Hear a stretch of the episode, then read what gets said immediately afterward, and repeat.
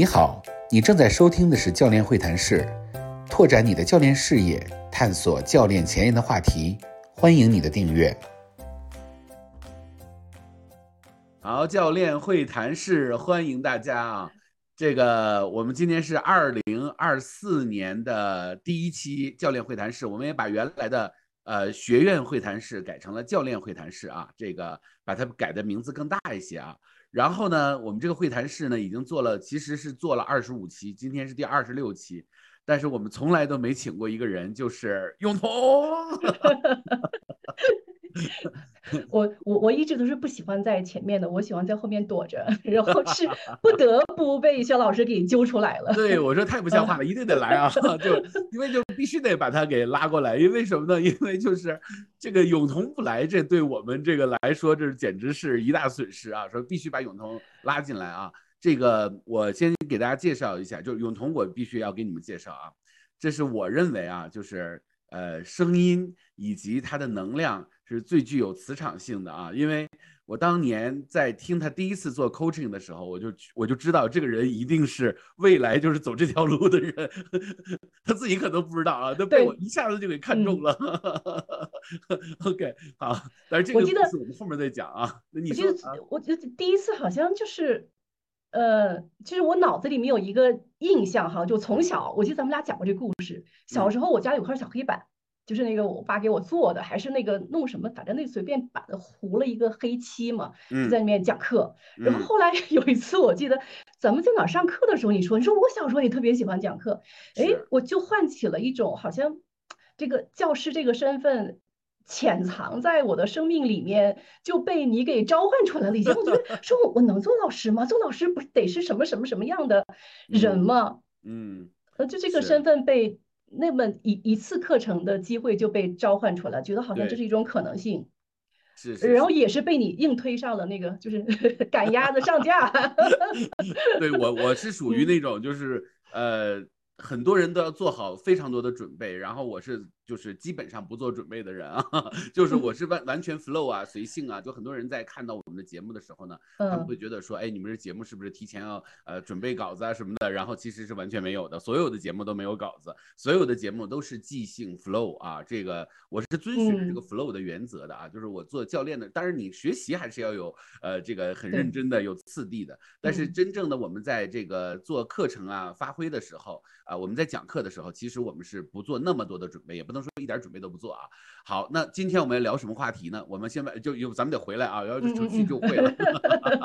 我们今天回来，今天一定要聊一个话题是什么呢？就是关于费登奎斯啊，这个话题非常有意思啊。其实我呢最早接触的不是费登奎斯，是伊萨兰啊。那伊莎兰啊，但是也叫伊萨兰啊，就就是其实呃，它是一个英文名，它是一个人的人名嘛，对不对啊？E S A L E N 啊，就是伊莎兰啊。OK，好，那伊伊伊莎兰或者是伊莎兰呢，它实际上是在美国啊。那这个地方呃，它是一九六零年，也就是在那个当时呃反战的那个时间。然后呢，在嬉皮士那个时间，然后在美国的那种就是呃意识大觉醒的时间，因为那个时候出了很大的大师啊，比如说像催眠界的埃里克森呐，像萨提亚呀，啊，像皮尔斯啊这些非常厉害的人啊，那那个时候就出现了非常的就是可能可以说那个时候是一种流派式的井喷，然后呢就在美国就产生了大量的或或者欧洲啊，因为那个时候反战嘛，所以呢就是伊萨兰呢就成为了一个圣地啊。就是因为它其实本身是一个做按摩的这么一个地方啊，但是实际上其实它后来就成为了一个圣地，就是。呃，就如同我们教练会谈室啊，也以未来也会成为一个圣地啊，就是因为它越来越有能量，然后我们在都在谈教练的事情啊，所以就慢慢慢慢慢慢，它就成为了一个这种灵修、心理成长、心灵成长的啊，或者心理学方向的一个圣地，就会有很多的人去做演讲之类的啊。那现在呢，在中国呢，也有类似这样的地方，比如说像在大理。啊，有这种啊，比如说像素芳斋啊这些啊，他们做的非常的好啊，就是他就是做了一个很大的一个院子，然后里面住着各种各样的学瑜伽的啊，学教练的啊，学戏剧的啊，然后呢去做什么呃，还有这种中医啊、五行啊之类的啊。那呃，所以伊萨兰当时就是这样的一个地方啊，它就是一个包容性非常强，然后全世界各地的人都可以去到那里，然后呢，就有点像一个旅居的地方。那这个呢，因为我为什么是知道这个事儿呢？是因为很早之前啊，大概二零一。一六或者一七左右的时间，我的那个教练啊，就是我新加坡的教练，他正好在美国回来，然后他把伊萨兰就带到了呃中国。他跟一个台湾的小伙伴，但是他是做主要做翻译啊，因为他是呃新加坡人嘛，英语相对来说比较好一些啊。所以呢，那么我们说呢，就是呃在这个过程中的话呢，那么他们呢就进到了这个我们的这个呃进到了我们的这个。呃，这这这个这个中国啊，然后他们做了很多的课程。当时呢，我就接触到了这个台湾的小伙伴和这个我的这个教练啊，当时就跟我讲了很多伊萨兰的一些东西呢，就非常类似于叫做行为上的教练，也就是说，他其实是在教你去怎么样去跟人的身体接触，然后去按摩，但是。它完全不是一个我们平时所接触到的那个按摩的那个方式啊！一会儿其实永彤可以讲一下啊，因为在这个方向上，永彤研究的时间也比较长。但是当时我听到的就是说，其实完全是一个 coaching，是一个无声的用手、用身体跟另外一个人去接触的一个 coaching 啊。然后呢，就是有很多神奇的事情发生啊，比如说在呃昆明本地啊，就有一个。呃，永彤介绍的一个伊萨兰的一个老师啊啊，不是，呃，是伊萨兰是吧？OK，好，然后呢，那个老师呢就帮我，他也是费登奎斯的老师，他也是费登奎斯，也是伊萨兰，他把费登奎斯和伊萨兰结合到一起。然后呢，当时我父亲呢，就是因为我父亲他肯定是就只只我们做教练，但是他也不懂嘛。然后呢，他到那边去做按摩，整个这个按摩的过程呢，据说我父亲呢，呃，就是破了很多的信念。原来他认为他胳膊是抬不起来的啊，就是可可能也是什么肩周炎或者之类的啊。然后后来呢，就是经过那个那个师傅给他的那个其实是个老师了，因为是个法国人嘛，叫帕斯卡。他叫帕斯帕斯卡是吧？啊，对你，所以大欢迎大家来呃昆明找永彤，然后预约帕斯卡。因为帕斯卡好像是全世界各地到处去呃，就是到处去参访是吧？溜达去是吧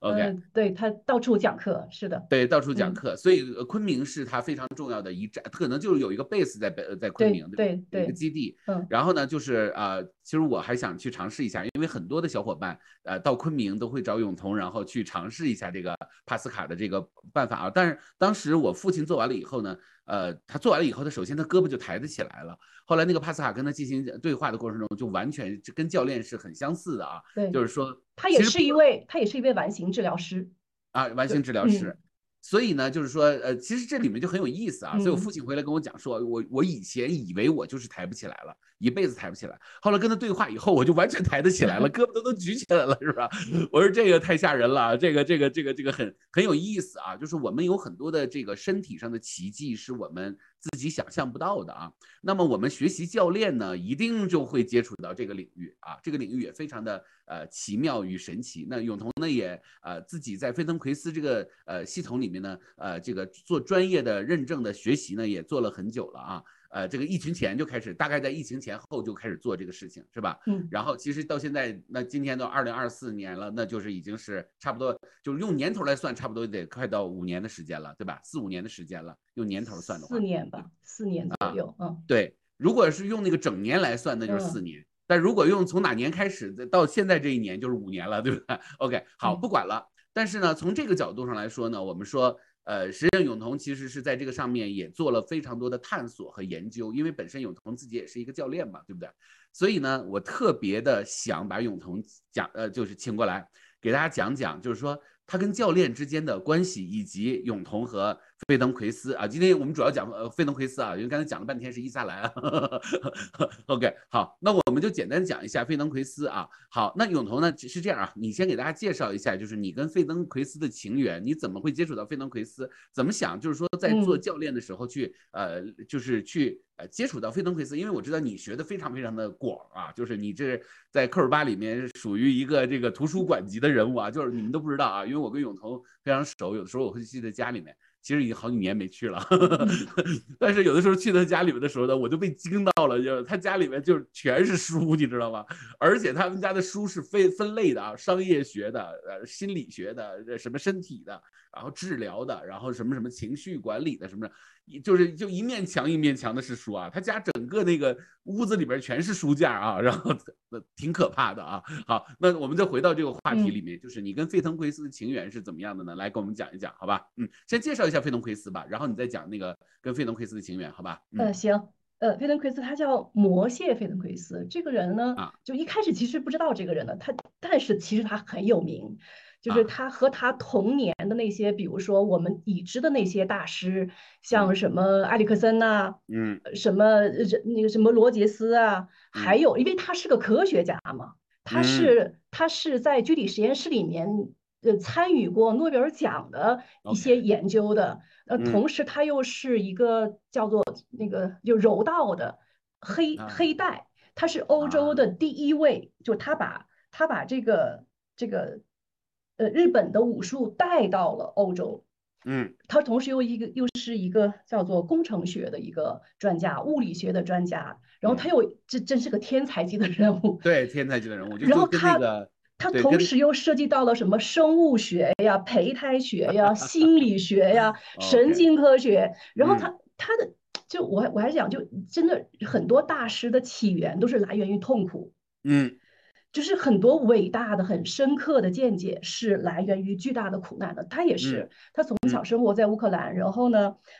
他好像是个犹太人是吧？犹犹犹太人，后来他又又又转到了什么，比如说什么以色列，就流亡嘛，就是那嗯个国家动乱，他就开始流亡，嗯。因为反犹嘛和对少数民族的这些呃压迫呢，他就徒步走到了叫什么巴勒斯坦的一个管地，在那儿生活，然嗯。后学习等等，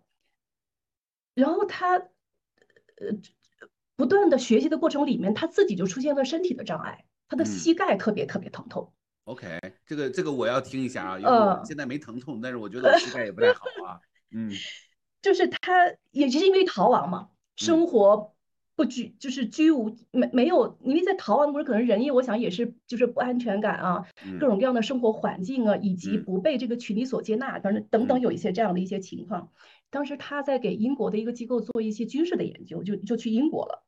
在嗯这个英国之后呢，他这个因为膝盖本来就有伤，嗯他这个就复发了。嗯就特别的疼痛，而且就几乎是就很难行走，嗯就行走很困难了。嗯，然后呢，因为当时你想四零年就医学已经很发达了嘛，嗯他就去看医生，然后这个英国最顶尖的医生就跟他说说，哎，如果你要进行医学干预的话，那其实是可以进行治疗的，但是不能解决你的问题，OK，就是就是可可以治疗，但是它不嗯能够让你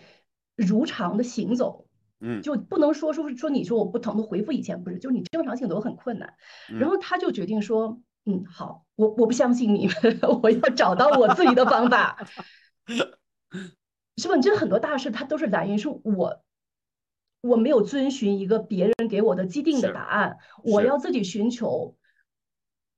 一个答案，说我是不是嗯可以治疗我自己？哎嗯，然后他就从什么功能解剖，因为他是工程学嘛。他就嗯开始从功能解剖的方式，通过什么叫呃运动物理学的方式，因为他的很多动作特别有意思，你就看他就把人当成一个，他是一个，你看人是一个拥有二百零六块骨头的一个灵活的机器，嗯这很多动作设计的非常奇怪，因为你只嗯有这样奇怪的动作才能够动到你那一块儿的关节、肌肉、筋腱。呃，一嗯会儿可以带你就是随便做几个动啊作，就发现好哦，是这样的。然后他就是通过这样的方式呢，慢慢来探索人的最初的基本，我们的运动是怎么学习来的。嗯我我们有就是做师资培训的有有一个好像有一学期专门是学习婴儿第三个月干嘛，第五个月干嘛，第六个月啊就是你你就回回到那个你最初的你是怎么学习的那个时候，就像教练一样，说啊我们 zoom in 进去，说你那时候你怎么想的？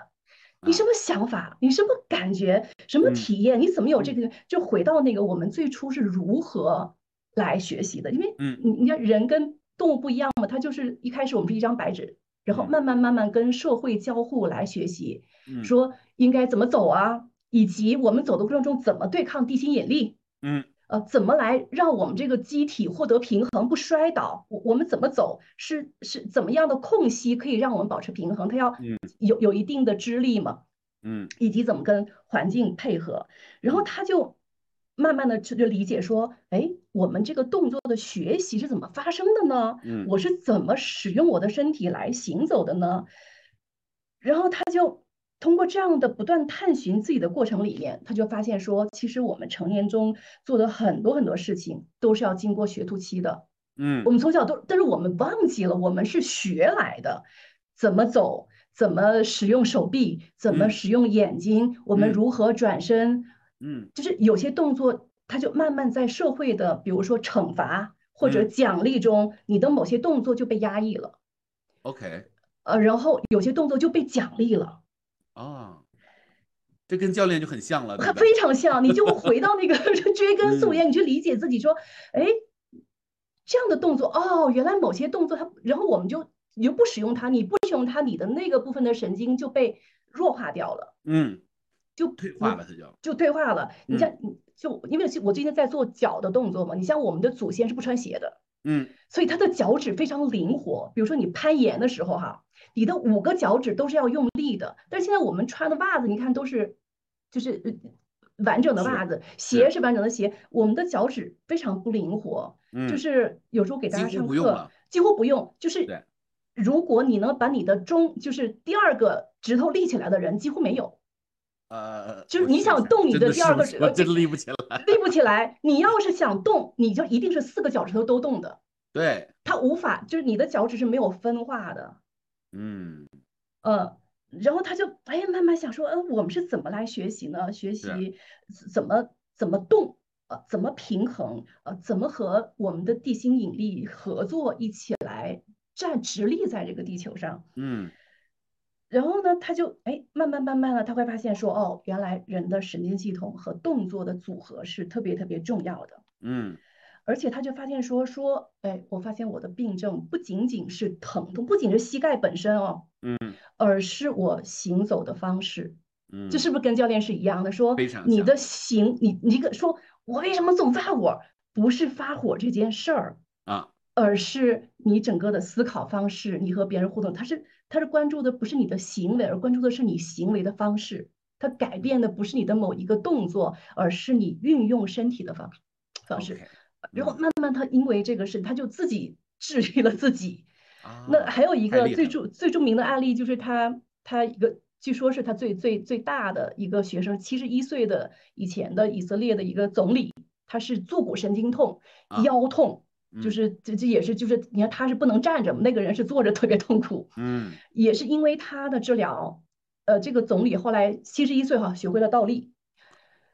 真的吗？真的，真的有照片，有图例为证哈。我我我没有找，我们上课时有讲过。我要学费登奎斯啊！我 我我我我我的人生的梦想就是翻个跟头。而且他获得了连任啊，OK，就是所以费登有一本书叫做《从呃生态改变心态》。嗯，你看教练是通过我们的思维的方式来改变人的行为嘛？他是通过你的神经重新重塑你的神经系统。嗯，来激化你大脑原来可能是那个叫比较单一的连接，它创造更丰富性的连接，创造多元性、多样性。嗯，然后它会指导你的行动。嗯，就我们很多同学，呃，也没有学教练，他也没有有意识我要改变什么，就是做了，比如说可能是一年，就是有有有一年，他他一定不是短期的，一年之后他说，哎。我我变了。他说我以前我进人跟我特别好的一个同学，他说我以前在人群里面啊，就比如说很很人的很，他说我一定是躲在后面的，嗯，就躲在后面的。哎，他说忽然有一次参加聚会，我不知道为什么，我就主动的去和别人交往了，我就会分享些什么。他说哎，我这怎么怎么是这样的？我特别奇怪。你看他的转变是无意识的。然后是不知不觉的，不费力的，就这是我特别喜欢费登奎斯的一个地方。嗯嗯，可以大概介绍就这个人，这是个传奇性的人物。OK，他简直太活跃了，而且就是你看他那个上课录像，他是整个的他是不停的一直在讲的。嗯就在讲的，嗯他会他会讲很多啊，讲他在让你，而且这个过程中，我觉得费登奎斯，他最最有意思的地方，它不是一个运动，你会以为它做动作哈，说让你抬胳膊，好像是我们练的肌肉，不是，它让你观察的是你如何抬的胳膊。嗯，如何抬胳膊，我们不是已经都会了吗？呃，那你你看，你刚才这个抬胳膊，那你你有留意到你你是从哪个地方开始先运动你的胳膊的吗？好像是这个肘，好像是，肘，那啊你试着用肩膀，用用肩，先抬肩，慢，慢啊一点点是，吧？先你看，好，是不是感觉会不一样？那肯定不一样啊，因为这个这个是用这个是在发力，这个是在发力，用肘在啊发力。那如果再配合上呼吸呢？说来吸气，一边吸气一边抬肩膀，然后它会带动你的肘，然后指向天空。你会觉得你的身体是一体性的，这个动作它具有流畅性、嗯和谐性、自如嗯性，不是。手臂不是单独的一个了，它是和你的身体成为一体的，甚至你会觉得你的骨盆也会一起和你用力向上。嗯，我试试。嗯，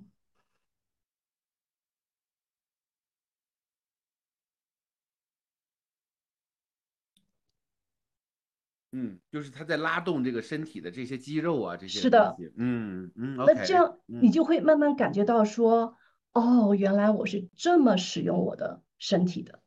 啊，嗯，所以就是它是在让你每一个动作在这种慢慢的分解下去，理解你的身体是如何去协调的，如何去运动的，是可以这样理解，对吧？对，那嗯他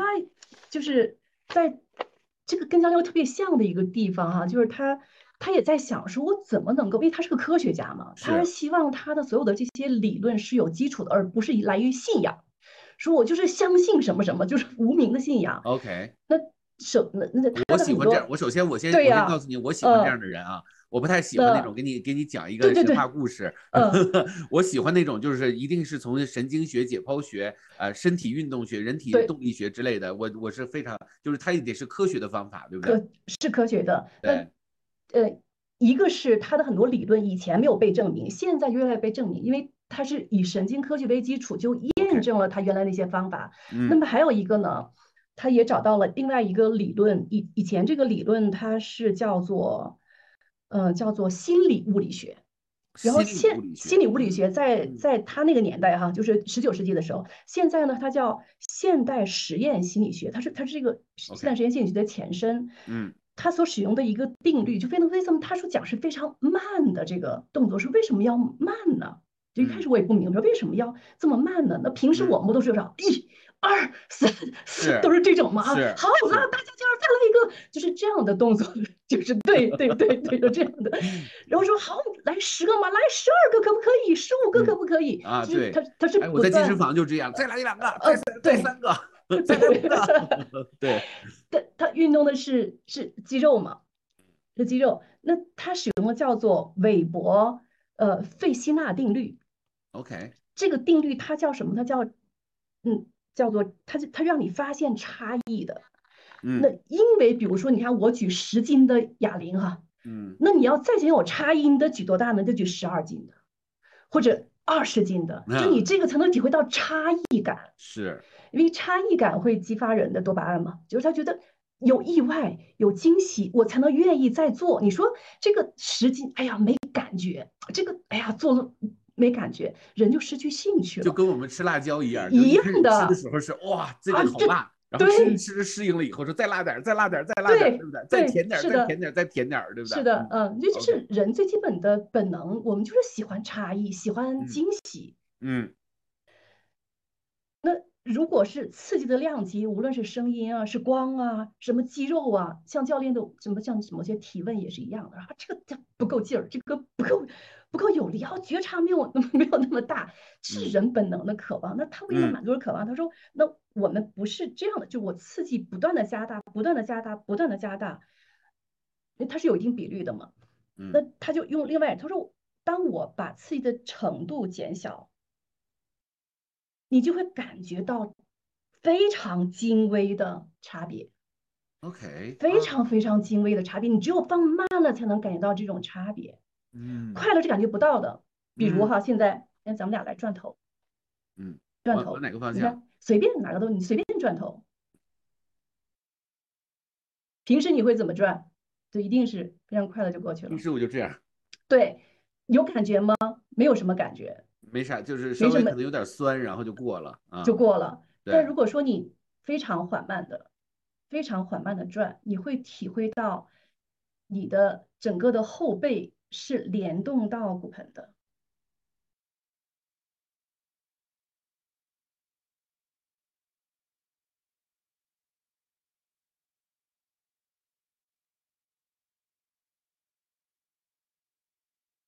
OK，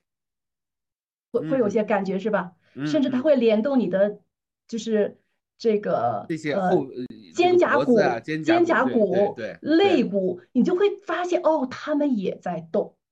OK，嗯。呃，那而且它它它改善人的方式呢，它会利用这种，因为这种差异性会让你好奇，说，哎，嗯。这个有意思，哎，这个还有这种感觉，它会引发，就跟教练不是一样吗？我们叫好奇，好奇啊，人对，我我就有好奇的说，哎，这个你怎么想？说，哎，对啊，我没想过，你好奇了，他才会继续。所以这个学习它是来自于好奇的，这跟运动不一样。他那个是说，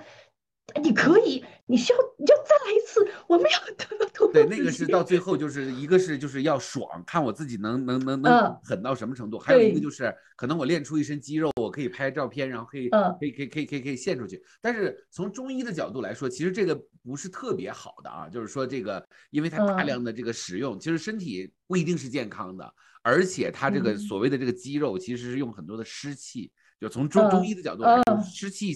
就是用一些就是寒湿之气给形塑出来的，其实不一定对身体是健康的啊。对对对，那然后他会怎么就我随我随便举个例子，还是刚刚这个动作，比如说你转头转到转嗯。到一个你不能转的地方，停在那里，嗯。一定有一个你觉得极限的地方。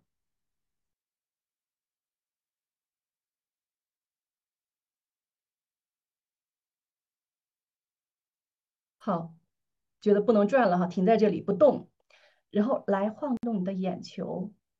向左看，向右看，慢一点哈，慢一点，向左看，然后向右看，平滑的运动，一边配合着呼吸，你可以一个呼吸向左，嗯，一个呼吸向右，以这样的速度来转动你的眼球。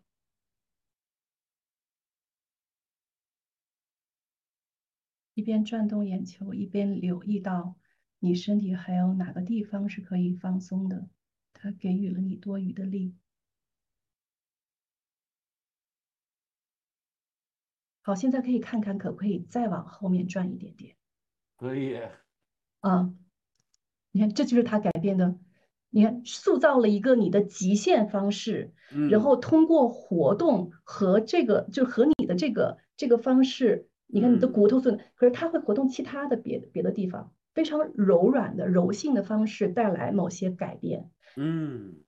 ，OK，所以它是嗯就是因为我们如果一直在用一种，就是因为我们一般转都是会会很用力嘛，对然后呢，但是实际上这种用力，身体会有一种好像有就是会有一种很下意识的会就给你停在那儿了。然后当你在那个地方，然后稍微润滑一下的时候，身体放松了。当那个身体放松了以后，你其实就还可以再往后去走。对对，它会它会给你带来更大的可能性嘛？明白明白，嗯所以所以就说，其实如果我要想让脚趾动的话，其实我也是一点一点的让它能够有感知，一点一点的动起来，我可以这样去理解，对，让你去恢复对于你身体的那种部位，就可能是你平时有永远都用不上那个部位的那种感知，我可以这样去理解，对吧？可以，它其实也在塑造一个人的整全性。你看教练教练状态里不是有这是种关注客户要使劲的，也关注这个人的完整性。那你看人，person，对不对？对人的也是完整性，就你的完整性，当它被充分开发的时候，嗯那你就他，你结合在教练里面，教练讲教练教练的那个思维方式是开放的、灵活的、嗯好奇的，那你都被约束住了，你你你部分是没有开放的，那你怎么灵活呢？嗯你像很，就尤其现在你看现在工作，很多人的 颈椎他的角度是受限的，甚至你看我们就是平时使用眼睛的方式，也是你看我们更喜欢聚焦嘛，看在哪里？那你看我们的眼睛聚焦的方式，其实也影响了你的，你视神经是非常长的。是有的时候我活动的身体，我我的脚会有感觉。OK，就是它其实非常，它它需要被慢慢慢慢你去能够感知到，就是你的神经它怎么样，在你的身体里面编织出来了那么丰富的那个交互系统，OK，呃，这特别好玩儿的，这个就是这个这个学习是特别好玩儿的一个学习，那就是说，其嗯实我可以这样去理解，就是说，它其实它的整个理念是一个内在的一个像教练式的这样的一个方式对的。但是其实我们也不能说人家学教练，搞不好在嗯人家那个提出这个东西的时呃这个时间段里，教练还没出来呢，是不是？OK，但是在那个在那样的一个时间段里，其实大家就是都有一个。呃，就是一种人本，其实就是人本主义了嘛，对不对？人本主义就是以人作为一个中心，然后去观察人，然后呢嗯去呃理解人，然后去自我理解，然后去打开那种很微妙、很细小的部分，就有点像我们原来研研究的都是天嗯体物理，是吧？嗯我们怎嗯么变得嗯更高、更快、更嗯强？这也不是嗯不好啊。嗯但是现在呢，好像就是我们整个研究的范畴就开始向那个量子物理的方向去发展啊，对就是越来越细微，越来越往内在去走。好像这就是我们在研究的这个方向上，就是物理学也是这样啊。一开始我们先都研究的是这个对不对？好，那回过头来，其实我觉得挺很有意思，就是那你在做飞登奎斯，那飞登奎斯它是一个具体，它是一个课程，还是一个训练营，还是一个体式？呃，因为我们知道在做这个、嗯呃这个我们的这个瑜伽的时候，瑜伽是有很嗯多很多很多很多多种多样的体式的，对不对？那费登奎斯它是以一个什么样的形式呈现出来的呢？嗯它有它有两种哈，啊一种叫做，它把它就是菲登奎斯把它设计成一个是应该叫做非常结构化的嗯引导式的方。你刚才我我给你一个就非常简短的，它是结构式的。我嗯先它每一个它每一堂课都会有一个都会有一个大致的，就是它要训练哪里，嗯或者嗯我要发展哪。比如说，那刚才这个动作是关于你的就是你的颈椎的。，OK，呃，嗯。颈椎的更大限度的灵活性，那颈椎也会关联到锁骨啊、肩胛骨啊，那嗯是辐射的。那他这个首先他的观点是说，我们并不是救病治病啊，这个病打嗯。引号的病哈。平时我们嗯。看医生不是说好，你膝盖疼，那我们就给膝盖做热敷也好啊，什么贴个膏药也好呀，什么什么打个针也好，是这或者吃那不是什么果酸之对类的，对那他说你的颈就因你不去活动那个痛的地方，而是说，你看，比如说我我我我现在我的我的那个颈椎有问题，那他会通过活动手的方式，就你啊。转动手的方式带动你的肩胛骨，它来触达颈椎的位置，，OK，啊，转动，你就会感觉这个地方是不是有变化，有松动，嗯。转动手的方式，嗯。嗯呃，以及活动眼睛的方式，甚至还有一节课是关于舌头的，就是我们的舌头，你伸舌头会带动 颈椎的活动。哇塞，这个现在我没感觉啊。呃，对，你要非得说眼睛，就跟这么这么嗯扭动，我是有感觉，但是你说嗯眼睛跟后面，我现在还连不上啊。呃，它它需要长时间，因为刚才非常短嘛，嗯就一堂课下来，你就会有感觉说，哦，原来我的眼睛的活动是会带动，它甚至会带动你整个的后背。，OK，嗯，它叫它叫啊，这个太有意思了。需要时间这可能我来体验。长期这个呃，呃后背，因为我长期坐着嘛，后背比较硬啊，所以现在刚嗯才我在做了几个动作，我觉得后背是没有 没有特别明显的感觉的啊。嗯那可能需要更大的动作哈。一会儿我再啊带你做另外一个，就平时我经常在工作的闲余就会做一些，也不用起来什么，就就坐着就可以，简单的几个对于呃工作人士相对比较友好的，又是不用呃器械，也不需要空间的，可以缓解自己的那个，就是既可以带来呃身体能量的变化，也可以带来就是这个肩嗯颈的酸胀的那个感觉。所以刚才你说的那个就是两种形式，一种形式就是这种一种是专项的训练，一种是结构化的，通过嗯引老师的通过老师的引导语的方式，你就嗯跟着做就可以了。嗯那还有一种呢，是非语言的方式，叫做功能整合。那你爸爸做的那个就是伊莎兰加上功能整合。功能整合是，它是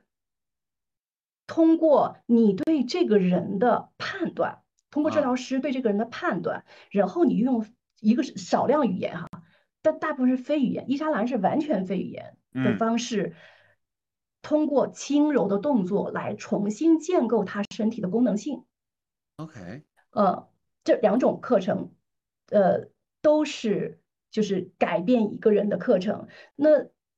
呃，功能整合呢，通常是一对一的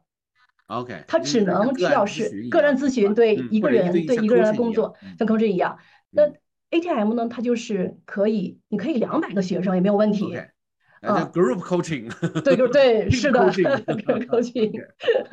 呃 OK，那现在因为线上嘛，它线下的课程是大家都在呃一个一个屋子里面的，或者躺着，都是根据那个根据你这堂课在上什么课。嗯那线上的为什么它非常方便呢？就是你有现在有摄像头了，嗯就这个对老师的要求很高，就是你要他要还是要关注到每一个人。就是嗯这些人，那太多的人，你在线下可能还可以。那如果说你要关注到每一个人，那我自己练习过，可能是就是一屏幕的人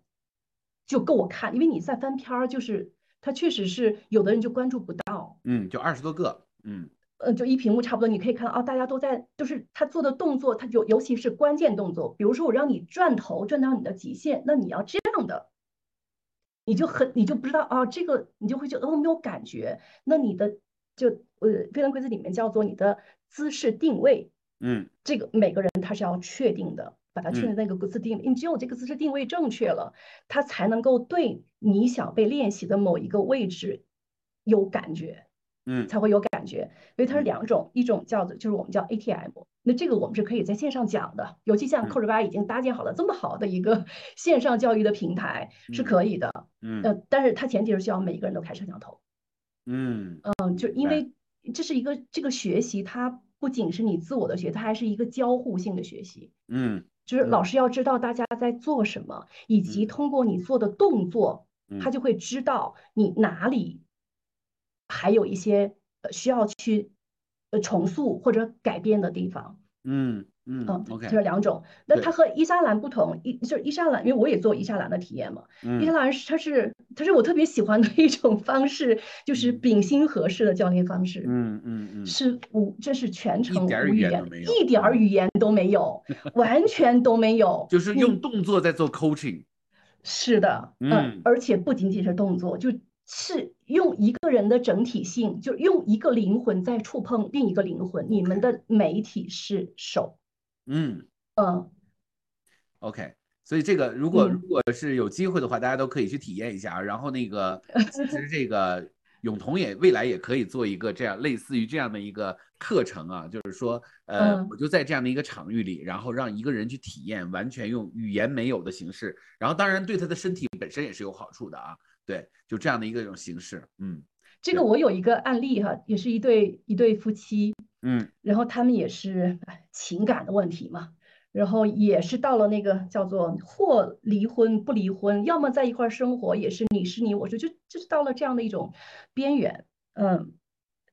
然后呢，我就给他留了一个作业，我说你回家呢，就是不你们不用讲话，什么我们来谈一谈聊，就不要干这个，嗯不要干这个。嗯我说就因为人的后背啊，人的后背是储储藏着大量情绪的。嗯我说你你就是你就是摸后背，就摸这个肩胛骨的这个部分哈，就是我教了他一些手法，然后他就跟我讲，他说我就是实在是不行，他哪那一次就因为就是一次哈，就是一次的时间，然后就就开始缓就破冰了嘛，嗯，就缓和了。那就就嗯跟我们讲的安抚是一样的，其实嗯人的身体的触碰是最快速的，这个安抚是直达的。嗯你不用觉得是，哎，你是夸我呢，还是讽刺我呢？就是你嗯不用经过头脑，他是这瞬间就被就被感觉到的。然后她嗯说，她老她一辈子就让她老公刷碗这件事儿都没有成功，结嗯果第二天早晨她老公主动刷碗去了，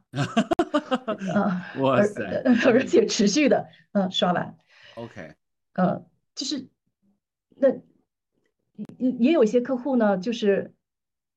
我就不讲名字了，就是他会飞过来找那个找那个帕斯卡做一段时间的嗯，就是触碰，因为这个都是和某些你积聚在身体里面很深层的童年的一些恐惧啊、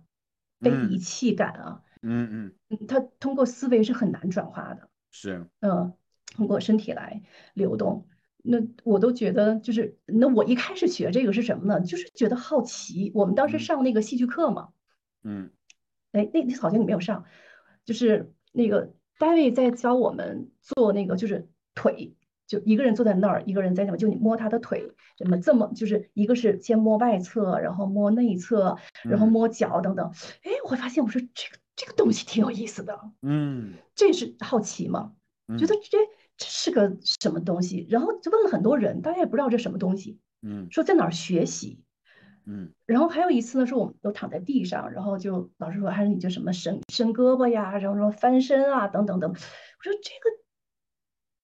你和地板一起工作这件事儿嗯。也很有意思。嗯。然后后来我就就到处找找是什么东西，然后后来就 果然是学霸是吧？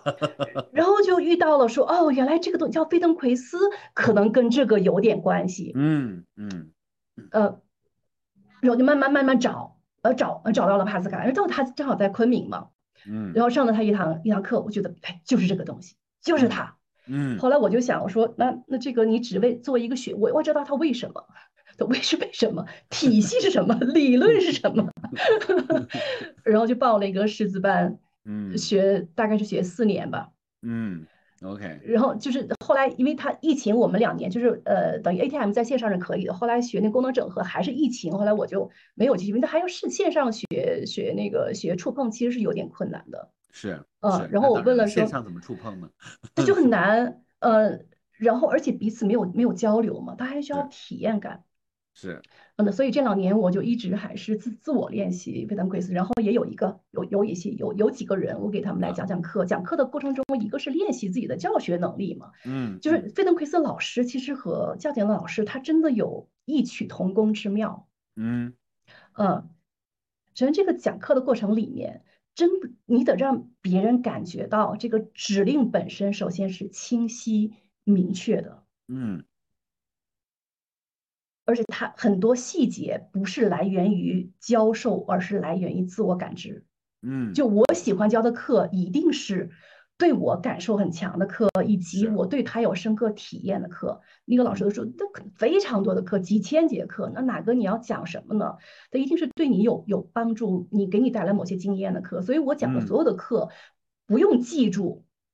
我不用嗯记住流程，是嗯因为我深刻的有感，我是带着感觉在讲课的。，OK，嗯，呃，这是我特别喜欢，就不用备课，太好了。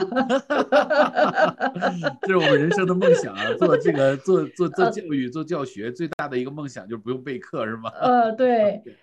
啊，嗯然后呢，他不断的在强调这个一个一个是你你是有感觉的，所以你的嗯。讲课不是刻板的，不是宣，就是说，哎，你我们第一条干这个好，大家第一条我们干这个，第二这不是这个，它是充满着你个人的个性体验，你的人性化的经历，你在传递一些你这个人的什么，在嗯。给这些学员们。嗯。然后这过程中，他不断的在强调和现有价值观相悖的那些价值观，就是慢一点，再慢二分之一。好，有的同学可以再慢一倍到两倍以上，就是不断的说慢下来，再慢一点，再慢一点。这不是我们警剧本吗？就是对对你要要快，你要慢下来，要慢下来，你不要完美，你要你要你要可以对允允许自己不完美，对不对？是的，呃，，OK，而且你看每个人都不一样。比嗯如说，有的人他躺在垫，他说我太痛苦了，我腰疼。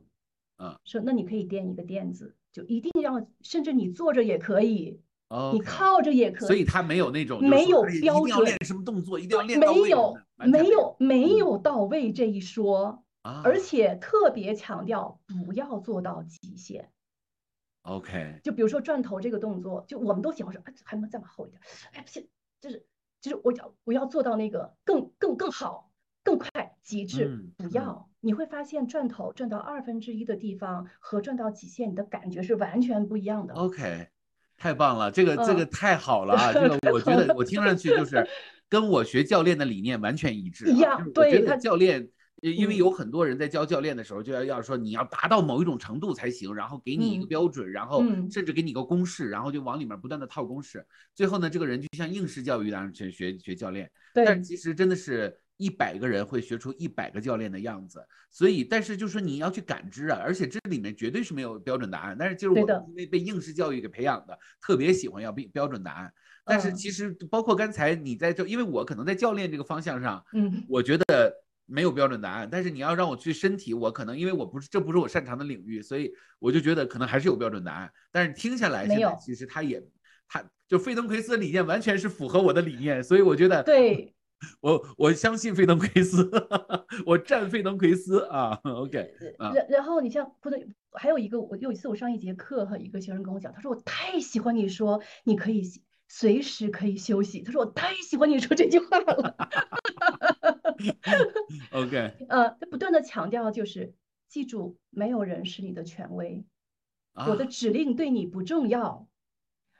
这不就是我的理念吗？对呀，没有权威，真的是没有权威。没有权威，对我的话不重要，你你要按照你自己的来。对，你自己是你自己的权威，你随时可以决定你休息还是要再做多一点。OK，嗯，做你自己的主，而且他菲利克斯他和教练也是一样，非常的丰富化。就是你看他的，我的同学有，比如有普拉提教练，有瑜伽教练，有什么那个萨提亚的治疗师，还有舞动治疗师，还有一些就是就是那种太焦虑了，我太焦虑了，我要缓解焦虑。那就他自己做这个部分，然后他帮别人去缓解焦虑，自己又很焦虑。这个是我们做教练也好，还是做心理咨询也好，普遍的一个现象。这并没有不好啊，先跟大家说一下，并没有不好。但是呢，其实呃。我们都知道用教练的方法可以化解，但是呢，其实因为你量大了以后还是比较难化解的。那我听上去惠登奎斯，他比较容易落地在哪儿呢？就是说他是自己跟自己的一个过程。那你跟你自己其实每天的时间还是蛮多的，就是我们再忙也会有一点时间跟自己在一起待着，所以这还确实是一个值得去学习的一个一个体系和过程，对吧？对，而且它非常快速，就是因为身体给你的反应是计时的，嗯，是。快速的，只要你按照老师的指令，我怎么说？只要按照你老师的指令来做，你就一定会发现，你上一堂课起来了，哎，眼睛明亮了，嗯，润盈了，你看世界不一样了，哎，你就会觉得你你站立的姿势不一样，哎，你走路好像你能够感觉到你的脚趾和骨盆了，就他会一堂课下来四十五分钟差不多，你就一定会感觉到某些。和上课前的一些差异性，嗯嗯，而且非常做特别好玩，它会有些课程设计，我觉得这是一种儿童的设计，特别，呃，他就吸引你嘛，他永远在吸引你。比如他经常会做一半儿，就是我有上课我做一半儿，那个那个，因为下边是我学生，他说，就你太坏了，用头是。这一半你不管我了吗？这个太舒服了，这这这，所以他就吊着你，对不对？吊着你，呃，经常为他们做一半，做一半你会觉得啊，因为他这种比较嘛，啊，这种差异性，你就会想说，哎，那我这一半做我我得多好啊，因为你你就会觉得，哎，这一半柔软了，变长了，挺拔了，嗯，这种体验感是真实的。OK，它是真实存在的，它不是想象出来的，不是想象出来的。你不是想，它是真实的体验到，说，哎呦，这一条腿长，一条腿短，哎，这这这我这个也也想这样，你就会他就会想说，我还我还想要这个，他会吸引你。所以我觉得整个的课程设计，而且它还有一个原则是从小的基础动作开始。嗯嗯。啊，比如还是刚才那个动作，说我们往右转，他一开始不能让你转眼睛。啊，然后眼睛开始左右转，这不是对人容易吗？我往左转，往右转。那然后再不容易点呢？比如说你开始上下看，然后你开始绕圈看，你开始一边伸舌头一边转眼睛，等等。他会，你就会觉得，哎呀，又来个东西，这个好玩，没没用过。他不断的在邀请你的好奇心，用非常微小的变化和差异性，邀请你的好奇心进入进来。其实这是唤醒人那个儿童的部分嘛。嗯嗯，就是你那个好奇的。自由的，那而且还有一个就是我还很喜欢的一个地方，就是他经常会说，比如说，就是我们讲就伸胳膊也好，是把把手把你的手指举向天花板，那你想想还有哪些动作？你除了这样伸，你还可以怎么伸？可以让你的手这样点？他创造人思维的多样性。嗯嗯，OK。所以它其实也并不是说就是让你去身体，这是你自己要去想的，你的大脑是的，你的思维要参与进来的，参与进来。呃，比如说呼吸哈，有些呼吸课我特别喜欢，他他练习你的呼吸，会他说什么？他说，比如说让你的呼吸到达你的低节的脊柱，然后到达你的胸骨，然后放到你的骨盆。你会发现这几个地方，你你就是你用这几个不同的地方在呼吸，你的身体会配合着不同的曲度。嗯，你看，用这个地方头会更往后哈，这个地方是吧？它会不太一样其。实，其实我可以这样理解，就是刚才的这些指令，其实它是一个引导，也就是说，其实你呼吸本来就可以达到这些位置，对的，但是它就是让你的意识到那个地方去关注，所以其实就是相当于是他一直在练习着你的大脑的这种关注力，专注也有专注，也有专注注，对对，然后呢，也有这种就是慢慢慢慢的去跟自己的身体去去连接、去察觉。其实其实本来就有这些东西，但是你是你去观察它，你就会发现，嗯哎，一下子你就感觉它在动了。但是其实平时也在动，只不过你没留意。可是你留意它了以后呢，它就会变得更加的跟你的身体协调性会待在一起。那么以后你在呼吸的时候，你就会就会下意识的也会去关注它。这样的话呢，你们的连接感越来越强的时候，这就相当于是一种连接的肌肉。你跟它连接的不强，那个地方也不会被训练到。但是你慢慢的跟它连接的强了以后，那个训练是自然而然的发生的。我可以这样理解，对吗？呃，对呀、所以你看他他会训练一些演员嘛，有是演员的表现性，甚至还有就训练声音的，就是对于呃对于歌者的，你怎么来 通过你的整个的肺部的呃肌肉的训练，甚至站立的姿势，来让你的声音能够无碍的、自如的表现出来你的那个天然的声音。OK，所以因为他嗯研究的是身体，研究肌肉，研究是骨嗯。嗯骼，所以他其实是声音呐、表演呐、体态呀、都是完全可以啊，这太对棒了。那这个对它是一个非常综合性的一个学科，是的你都不能不能说它，因为原来我们把它理解成为就是嗯跟身体，但是其实并不是这样，它其实是一个非常综合。所以其实呢，未来我们可以这样理解，就是说，因为嗯呃，我比较好奇的点就是说，它是不是就是说我们要呃开一个类似于一个像瑜伽馆一样，然后大家可能定期的就来一个一一个小节的课程，一个小节的课程来体验，还是说就是我体验完了以后，自己可以在家就开始练了？嗯自己也可以练，因为它有录音嘛，啊，OK，呃，有录音。所以他倡导的是你自己在家里面去练习啊都可以，这个还是白它没有标准，啊，他没有标准。所以他就把他理论传播出去，然后你们怎么玩儿？那我是个 open resource，你们可以想怎是么玩儿怎玩。是的，所以嗯你像比如他好像呃，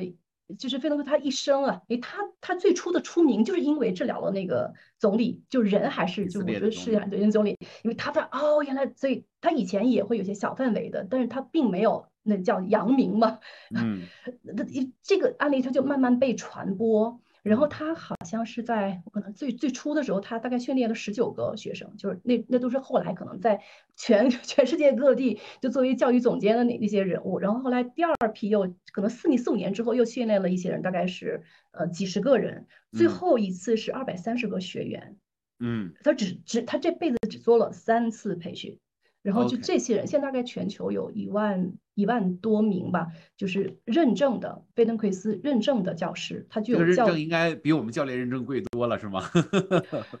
呃是的，比扣尔巴的 贵啊，至少比扣尔巴的贵，可能比别的呃那个认证不一定贵啊，但是扣尔巴一定是贵的啊。但是我们也不一定，嗯呃，我们也不一定非要成为一个就这个菲登奎斯的一个认证的教师嘛。那也就是说嗯呢，我们其实平时会练啊，能能在引导下我们去做，甚至呢简单的帮别人去做一些小小的引导就可以了啊。因对为是的呃，也不可能把所有的嗯事情都做到，对不对？但是这嗯个也是会以极大的引起我们小伙伴的这种好奇的啊。我想我我自己其实因为呃我接触的没有那么没没有那么深入啊，因为太多，就你知道，就是一入嗯教练深似海啊，对对，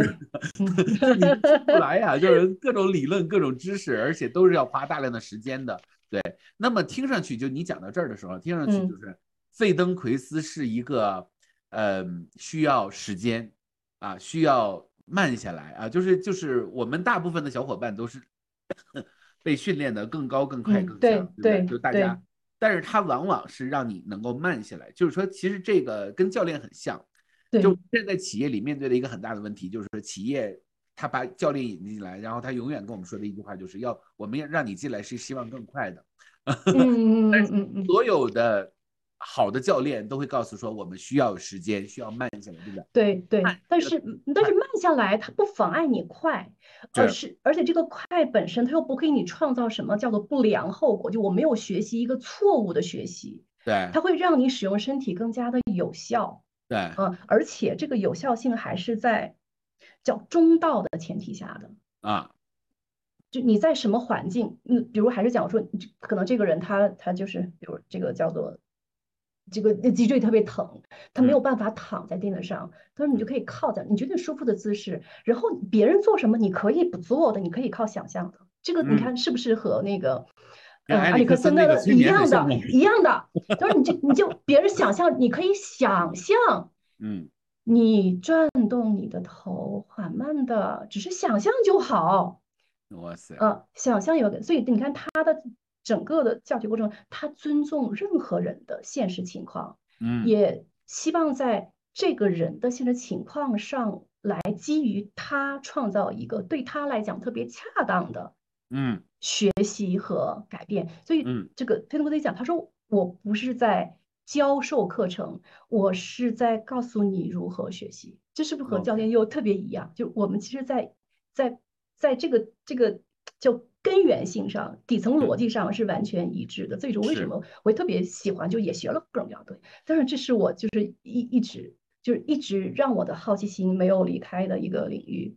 对，而且它嗯会结合着你的身体，就是你在发现你自己，对一个宝藏，你去挖掘你自己。对，这跟教练也很像啊，人教练他嗯也是不断的通过对话也好，还是自我反思也好，嗯，不断的去看自己有还有更还有多大的可能性，还有更大的可能性。对对，等等等啊，所以这个真的很有意思啊，嗯就是我听上去我就觉得这个是特别有 意思的一件事情。OK，好，我们的时间有限啊，就嗯是因为我们这个节目呢时间太长了，大家可能会坐不住啊。嗯在这里呢，呃，我觉得有必要有时间啊，就是呃，用扣尔巴的风格都是这样啊，就是说，如果嗯是一个好的东西，就会带给更多的人。有如果有时间的话，因为本来你也是一个认证的讲师嘛，对不对？那扣尔巴呢，嗯就是我们就是立志于去做一个伊萨兰这样的一个、呃、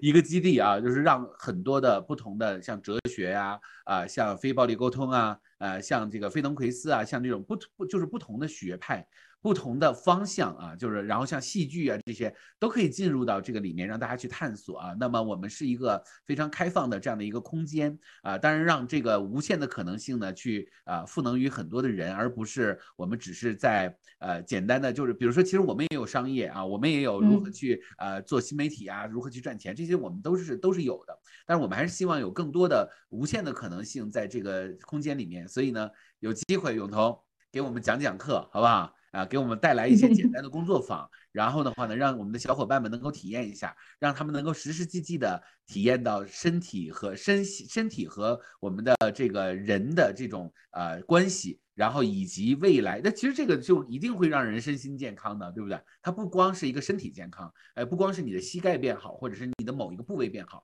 可能是你的全方位，它因为它就是一个大系统嘛，对不对？嗯甚至可能你这跟身边的人的关系，因为你的身体变了，你的心性就会变，心性变了，那身边的关系也会随之而改变。所以这个呢，我觉得是一个特别好的一个方向啊，也是未来我们很喜欢的这样的一个形式啊。所以呢，也就是也是希望你能够跟我们一起啊，然后呢，把我们 带到这个对于自我发展和好奇的这个空间里，好吗？那么在我们的时间的最后，你给大家一些小小的。呃，寄语啊，就是哎，就随便说说什么都行啊，我们也是开放的，但是就留一句话，就撂话在这儿就行了。你想撂什么话？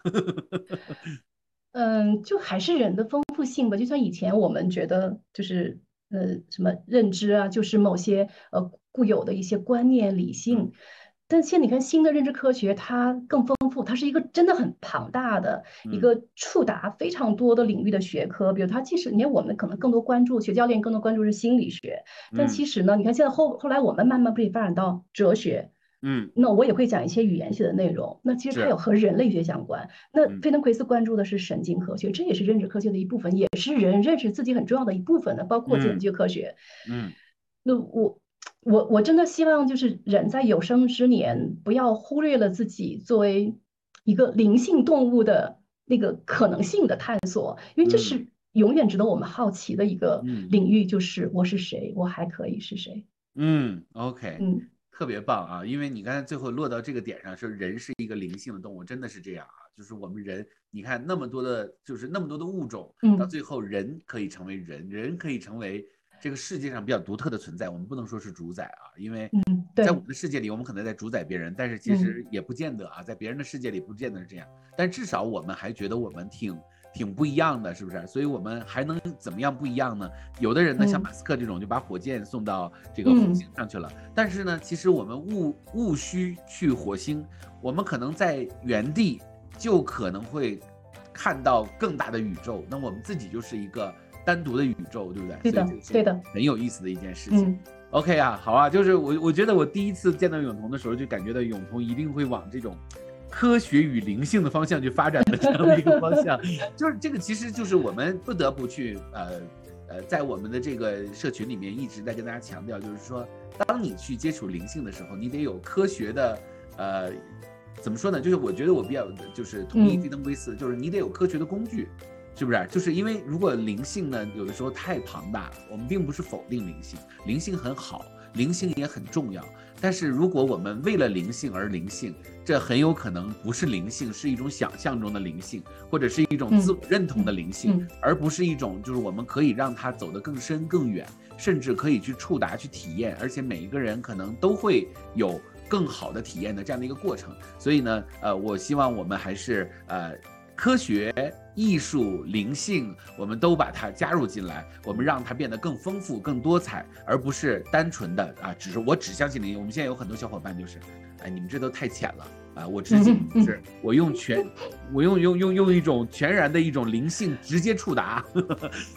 对，这但但到底是直接触达呢，还是你自己想象出来的触达呢？那这个其实我们是要画问号的，对不对？嗯，OK，好，嗯谢谢谢谢永彤，我们今天就到这儿，我们。呃，下次也有很多好的东西，我们要把你请过来，再给我们进行介绍，好吗？OK，好的好的，好，那就到这儿了，我们跟小伙伴们说再见，拜嗯拜，好，拜拜。拜。